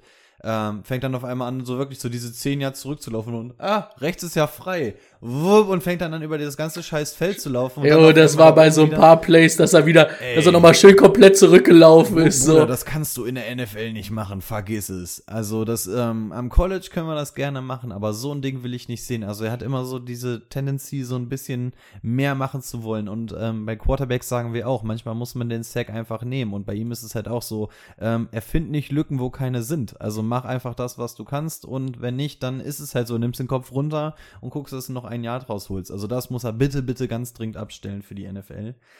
Und Problem, warum ich glaube, dass er kein Third Down Back wird in seinem ersten Jahr. Und das ist im Endeffekt das, was wir wollen, gerade bei Rookies.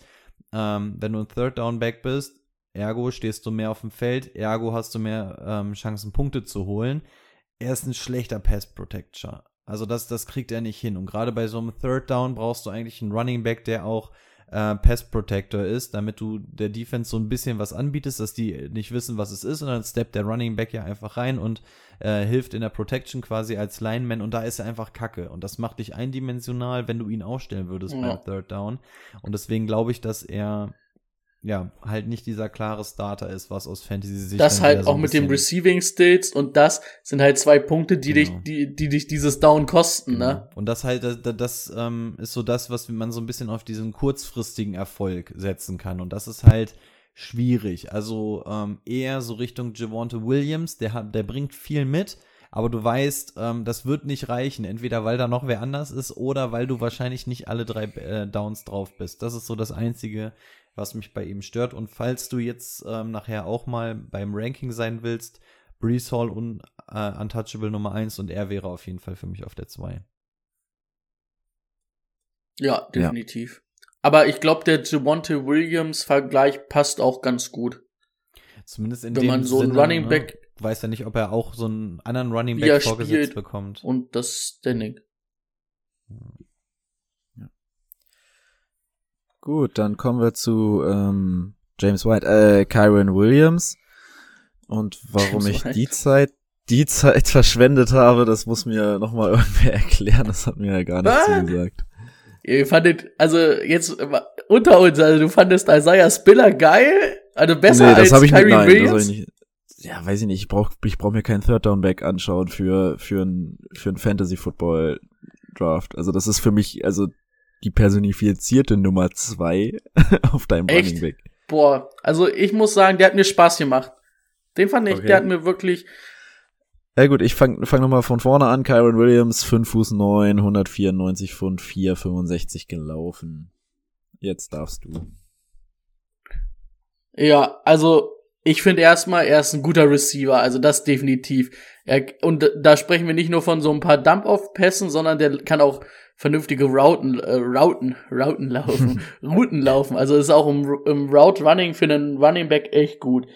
Ähm, ich fand ihn als Kontaktrunner ist jetzt nicht auf Kenneth Walker Niveau, aber hat da schon eine sehr ordentliche Balance und auch seine Bewegung und Cuts, also da fand ich, also das sah schon in Ordnung aus. Das hat, das hat mir auch richtig Spaß gemacht. Ähm, und auch seine Vision fand ich auf jeden Fall, sollte man, kann man als Stärke mit, mitsehen, ne? Der hat schon seine Lücken gesehen und war dann da, wo er sein muss. Das zu den Stärken. Hat er mir gefallen. Okay. Rico. Ich würde ja fast mit meinem Fazit beginnen, bevor ich mit den Stärken anfange.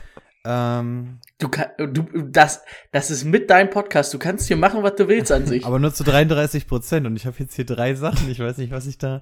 Ja, also nee, wir, wir bleiben mal dabei. Wir, ähm, vielleicht kommen wir ja bei dem noch mal ganz gut äh, in die Diskussion. Ist ja auch ganz nett. Ich glaube, bis auf einen waren wir uns ja immer einig. Ähm, was er auf jeden Fall mitbringt, er ist explosiv. Das ist er, das kriegt er, also der kriegt die Oberschenkel gut in, in die Bewegung. Und er hat ein Talent fürs Improvisieren. Sei es beim Blocking, sei es sich irgendwie nochmal irgendwo hinzustellen, um doch nochmal einen Catch zu bekommen. Oder sei es ähm, vielleicht doch nochmal irgendwie was Unorthodoxes zu machen in seinem Running-Ding. Also dieses Talent fürs Improvisieren ist erstmal ganz interessant gewesen. Ähm, für mich der größte Pluspunkt ist, er ist ein unglaublich willenloser Blocker. Also ich habe selten einen Running Back gesehen, der so mit allem, was er hat, in diese Blocks reingeht. Ähm, also dafür Hut ab, dafür sind sich meist alle zu fein. Das ist genau das, was die Coaches lieben. Das wird ihm wahrscheinlich auch ähm, ja. das Ganze leichter machen, mal aufs Feld zu kommen. Ähm, Problem, nee, machen wir noch nicht. Ähm, also er ist ein absolut willengeil, äh, willensloser Blocker. Ähm, und ja, er kann catchen, hat sogar, ich habe ihn sogar in Formations gesehen, wo er im Slot gespielt hat. Ich weiß nicht, ob das aus der Not geboren mhm. war, ob er dann so ein nee, krasser das, Catcher der spielt ist. wirklich bei, no bei Notre Dame spielt er halt oft auch mal im Slot. Also deswegen meinte ich, der läuft halt nicht nur diese ähm, sage ich mal, Dump-Off-Pässe aus dem Backfield, sondern der ist da, wird auch manchmal wirklich aufgestellt ordentlich. Okay, weil, also ich kann seine Hände nicht gut genug beurteilen, um zu sagen, ob er denn jetzt wirklich so ein exorbitant guter Catcher ist, als dass man ihn da aufstellt, oder ob das einfach so ein bisschen geschemt wurde. Ähm, deswegen erstmal Pluspunkt, er kann auf jeden Fall catchen. Ich weiß jetzt aber nicht, ob er da über einem Spiller oder so stehen würde. Aber auf jeden Fall erstmal Hände und aus Fantasy-Sicht wollen wir das erstmal hören. Negativ. Ja, also überhaupt eine Stärke? Äh, äh, ja, ich würde mich da so ein bisschen mit anschließen, aber ich habe ich hab mir das dann auch nicht mehr so lange gegeben, muss ich sagen. Also, für, ja. Welche Schwächen hast du denn, wenn, wenn du ihn eigentlich gut findest, aber da, was, was hast du daraus gearbeitet? Ah, das ist halt so das einzige Problem. Sonst wäre das wahrscheinlich für mich sogar der Topback der Klasse. Aber er ist athletisch einfach, er hat schlecht getestet, Combine Pro Day, war einfach scheiße. Und äh, ich finde, es sieht nicht so extrem aus auf Tape, aber man sieht schon, dass irgendwo am Ende fehlt halt irgendwo eine Topspeed, ne? Das ist jetzt halt wirklich, also bei Isaiah Spiller hatte ich schon das Gefühl, dass da keine Topspeed da ist, dass der kein wegläuft, aber bei Kareem, Kyrene Williams hatte ich das leider noch weniger das Gefühl. Das ist so der einzige Punkt, der mich halt, der ihn halt auch, das, das kostet ihn halt einiges, ne? Sonst hat er halt wirklich viele Sachen, die einen Running Back gut machen. Aber wenn du halt langsam bist, ist es halt schlecht, ne? Ich hab's gar nicht, er ist die 40 Jahre, der ist die 40 Yards nicht mal gelaufen. Weil er wusste wahrscheinlich, dass er da scheiße ist. Ähm, und was man halt sagen muss, er wird halt nie dadurch oder auch dadurch wird er halt nie ein Workhorse-Back in der NFL sein, leider, ne? Der wird halt keine 200 Carries im Jahr sehen. Nein. Also, äh, da, also, nee, Rico hat noch Schwächen, ne? Ich wollte schon zum Ausblick kommen. Nee, Schwächen habe ich auch noch mitgebracht. Ähm, die erste, die ich mir nicht aufgeschrieben habe, vorweg, er wird als Running Back gelistet. Und er ist für mich nicht dieser Running Back, den wir in der NFL brauchen oder da haben wollen. Also der bringt viel mit, aber für mich ist er irgendwo eher so ein Verschnitt zwischen Taysom Hill und ähm, James White. Er ist für mich eine Gadget-Waffe und kein typischer Running Back. Und ähm, leider kriege ich nur Punkte für Fantasy-Spieler und nicht für Gadget-Spieler. Also, wobei ich bin eigentlich schon wieder beim Ausblick. Ähm, Ball Security, großes, großes Thema. Also Fumbles sind da, sind da echt ähm, nicht schön. Die kommen sowohl nach dem Catch vor als auch nach dem Run. Ähm, also da müssen wir bitte ganz dolle dann arbeiten. Wir brauchen keinen Daniel Jones als Running Back. Ähm, und eins, also eigentlich das größte Ding, was ihm im Wege steht bei Running Back, und das hat Brady quasi gerade schon anklingen lassen, er ist komplett anders heißt für diese Position. Er ist 5'9 bei 199. Also der Junge muss entweder lernen, wie man richtig geil frisst oder trainiert. Ähm, denn mit den Maßen kannst du als Running Back in der NFL nicht bestehen. Mit dem, wie du spielst. Also das ist, ähm, da ist er so weit weg von einem Three-Down-Back. Und ob er das nochmal draufholt, ist eine andere Sache. Aber deswegen. Und dann wird er wahrscheinlich noch langsamer, das macht's ja auch nicht besser. Ja, dann. deswegen muss er halt einen guten, guten Maß zwischen Muskelaufbau, aber auch ein bisschen Fettaufbau. Also das Ding ist, er ist einfach anders heißt und Running Back ist nun mal die tackle-intensivste Position, also gegen dich. Und wenn du da anders heißt bist, also dass, dass der Junge Herz hat, hat, äh, sieht man ja im Blocking.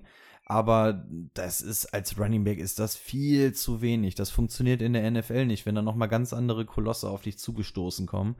Ähm, deswegen gehen wir hier schon fast in mein äh, Fazit über. Er ist für mich eine Gadget-Waffe, die du als Coach magst du das, so einen hast du gerne im Team, weil du den als extra Blocker reinstellen kannst, dem kannst du Dump-Off-Pass und so ein Kram gegen, mit dem, um den kannst du was rumbauen, aber er ist für mich kein Running Back und wenn er nicht innerhalb der ersten zwei oder ja, zwei Jahre muss er eigentlich der klare Starter in deinem Team sein, ansonsten hast du wahrscheinlich was falsch gemacht, äh, zumindest wenn du innerhalb der ersten vier Runden auf ihn drauf gehst. Das ist das Problem. Also ich finde, er bringt Das- sehr, sehr viel Herz und alles mit, aber sein Körper steht ihm, glaube ich, noch ein bisschen im Wege. Wenn der bitte noch an allen Ecken so ein bisschen was körperlich drauflegen kann, dann kann das echt interessant werden. Aber so ähm, ist es für mich nicht mehr als sowas auf James White-Niveau irgendwo, was Fantasy Football angeht. Also ich Genau. sehe von ihm nicht die Und- regelmäßigen Punkte, das ist noch das Problem. Das wird für mich genau dieser, dieser Running Back anderthalb, zwei, der oft auf dem Feld steht, wenn es ein Passing Down ist. Der wird in der Fantasy Liga im ersten Jahr ist das, ist es, lassen wir jetzt erstmal weg, aber der, das ist dann so einer, der die Woche holst du dir den mal, dann wird er wieder gecuttet oder er ist, gammelt das ganze Jahr auf deiner Bank, bis sich irgendwer verletzt und du die sieben Punkte da mitnehmen musst. Das ist, das ist für mich dieser Running Back. Also ich glaube, er wird eine lange NFL-Karriere haben, aber ich weiß nicht, ob er eine große Fantasy-Football-Karriere hat zum jetzigen Zeitpunkt. Das ist so mein Problem, was ich mit ihm habe. Interessanter Junge, aber aus Fantasy-Sicht ist er für mich noch zu weit weg. Hm, also ja, ist halt, ne, ja, wie er schon gesagt hat, ist halt ein, wahrscheinlich eher der Receiving Back in dem Backfield, da als Ergänzung, der auch mal läuft. Hm, in der PPA, Half-PPA-Liga ist es halt immer interessanter als in der normalen Liga auf jeden Fall. Da muss man halt gucken, ob das im ersten Jahr gleich interessant wird. Wahrscheinlich wird es erstmal darauf hinauslaufen, wie Timo gesagt hat. Ähm, trotzdem finde ich ihn immer noch geiler als Isaiah Spiller, muss ich sagen. Ähm, ich habe mir mal so als optimalsten Dings aufgeschrieben. Und da wollen wir uns jetzt, da wollen ich, da will ich mich auch nicht drauf festnageln. Aber so ein Austin Eckler. Guter Receiver, mit der auch solide Routes laufen kann, der bis, der dann halt auch mal, äh, auch mal im, im, im, im, im Laufgame, ne? Weil wir sagen ja immer wieder, ähm, Austin Eckler macht halt stark, dass er viele Bälle fängt und seine paar Touches, die er dann hat. Aber Austin Eckler ist natürlich deutlich explosiver als er. Aber war Austin Eckler das, also als Austin Eckler in die Liga kam, war er ja auch noch nicht so, wie er jetzt ist, ne? So, das wäre halt, glaube ich, der Optimalfall, der passieren könnte für, für ähm, Kyrene Williams. So ein Austin Eckler Und Austin like. Eckler finde ich geil. Und Austin Eckler, der, der Vergleich passt insofern ganz gut, als dass Austin Eckler als Running Back ja eigentlich auch ziemlich anders heißt. Das, das Ding bei dem ist halt einfach nur, der ist halt Ja. einfach krank durchtrainiert. Also der hat zumindest Muskelmasse Ja. ordentlich. Also der ist viel zu klein für einen Running Back eigentlich, aber der gleicht das halt durch seinen Körper aus. Und das ist genau das, was Kyron Williams auf jeden Fall noch fehlt.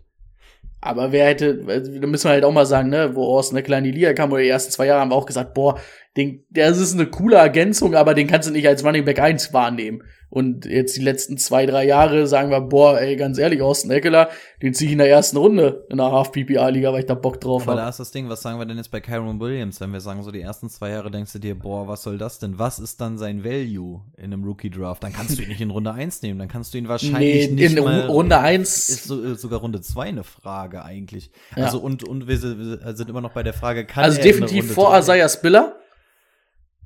Definitiv. Ja, kommt auch aufs Team an, ne? Spiller- Also das wird Nee, da, wirklich, Isaiah Spiller gibt mir, also was du für, wenn du sagst, bei Kyrene Williams hattest du das, das hatte ich bei Isaiah Spiller, also Bei Isaiah Spiller sehe ich zumindest, dass er theoretisch alle drei Downs irgendwann mal könnte. Also das, Das sehe ich hier das überhaupt Ding nicht. ist, ich, ich, ich weiß, warum man sich jetzt gerade in Isaiah Spiller nicht verlieben kann oder will. Und ich will es eigentlich auch nicht. Gerade nachdem jeder von- nach äh, Clyde edwards hilaire geburnt wurde. Aber lass den, also da kommt es jetzt halt auch wirklich, äh, Spinne, was soll das denn? Ähm, da kommt es halt auch komplett auf den ähm, Scheme-Fit an. Also lass mal so ein Spiller zu den Titans kommen. So, die die ganze Zeit so ein bisschen auf der Suche nach der 2 sind. Du hast diesen richtig physischen Typen und auf einmal hast du einen Spiller. Das gibt dir natürlich auch ganz andere Möglichkeiten. Überleg mal, was du dann vielleicht alles einbauen könntest. ja, weiß, Aber lass, an sich coole Idee, aber wenn Derrick Henry halt 330 Mal läuft die Saison, bleiben halt drei Carries Ja, übrig. also es gibt ja übrig. verschiedene Backfields, die man da anvisieren könnte. Aber ich meine, da kommt es halt voll drauf an. Auch bei, bei einem Kyron Williams kommt der auf einmal zu Houston.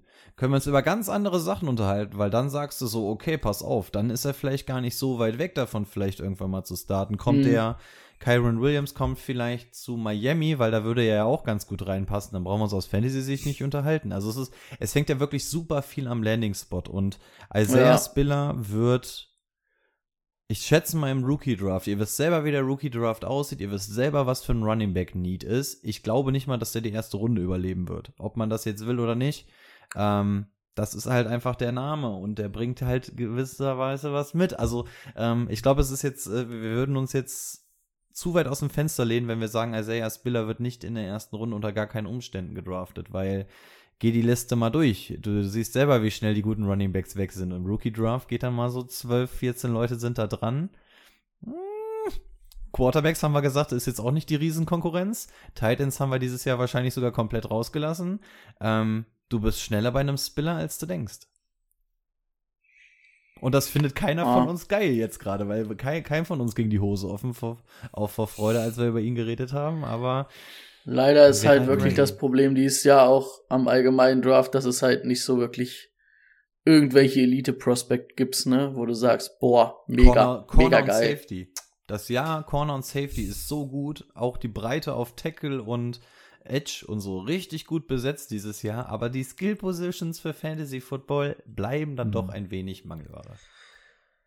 Trotzdem haben wir nächste Woche für euch noch ein paar Skill Positions übrig, vor allem die Right Receiver Tight End, wie war es? Hatten wir jetzt gar keinen oder hatten wir doch noch einen? Wir machen nur Wide Receiver Tight Ends. Wir machen äh, nur Wide Receiver. Gibt's dieses Jahr nicht. kann man, kann man, kann man ähm, auch sagen, es gibt halt wirklich keine guten Prospects. Ja. Und wenn, wenn du dir jetzt Prospects raussuchst, wir suchen uns jetzt zwei raus, wenn die einen scheiß ähm, Landing-Spot haben, dann haben wir hier alle unsere Zeit verschwendet. Also dann haben wir auch gesagt, dann gucken wir lieber, dass wir irgendwie sechs Wide Receiver statt vier machen oder so ein Kram, weil Wide Receiver gibt es auch wirklich gute, aber Titans wird es wahrscheinlich dieses Jahr nicht geben, weil der Markt wirklich sehr dünn ist.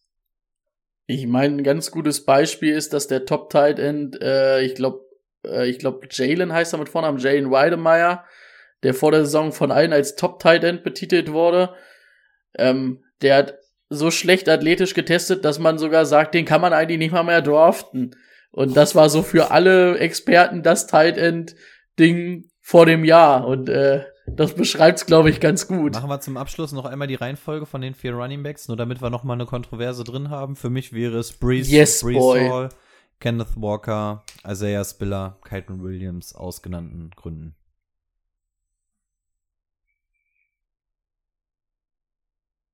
Ich. Ähm, was, was, ja, was hattest du?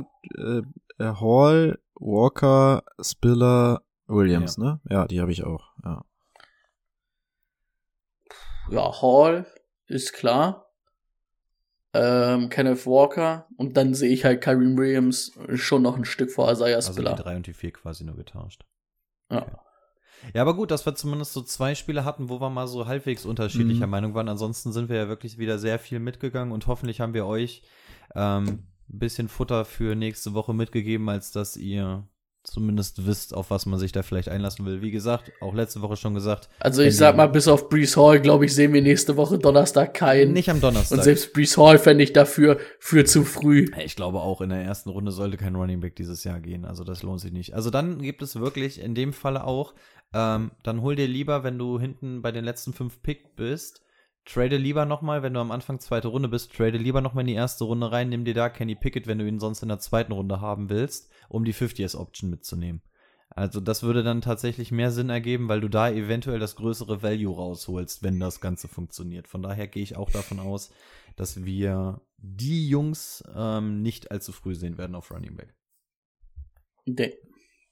Aber äh, predict Gut. ja selber, es kommt ja raus, ihr könnt ja Brees Hall auch früher nehmen. Isaiah Spiller all over the place, number one pick für die Jaguars. Das? Scheiß auf Hutchinson.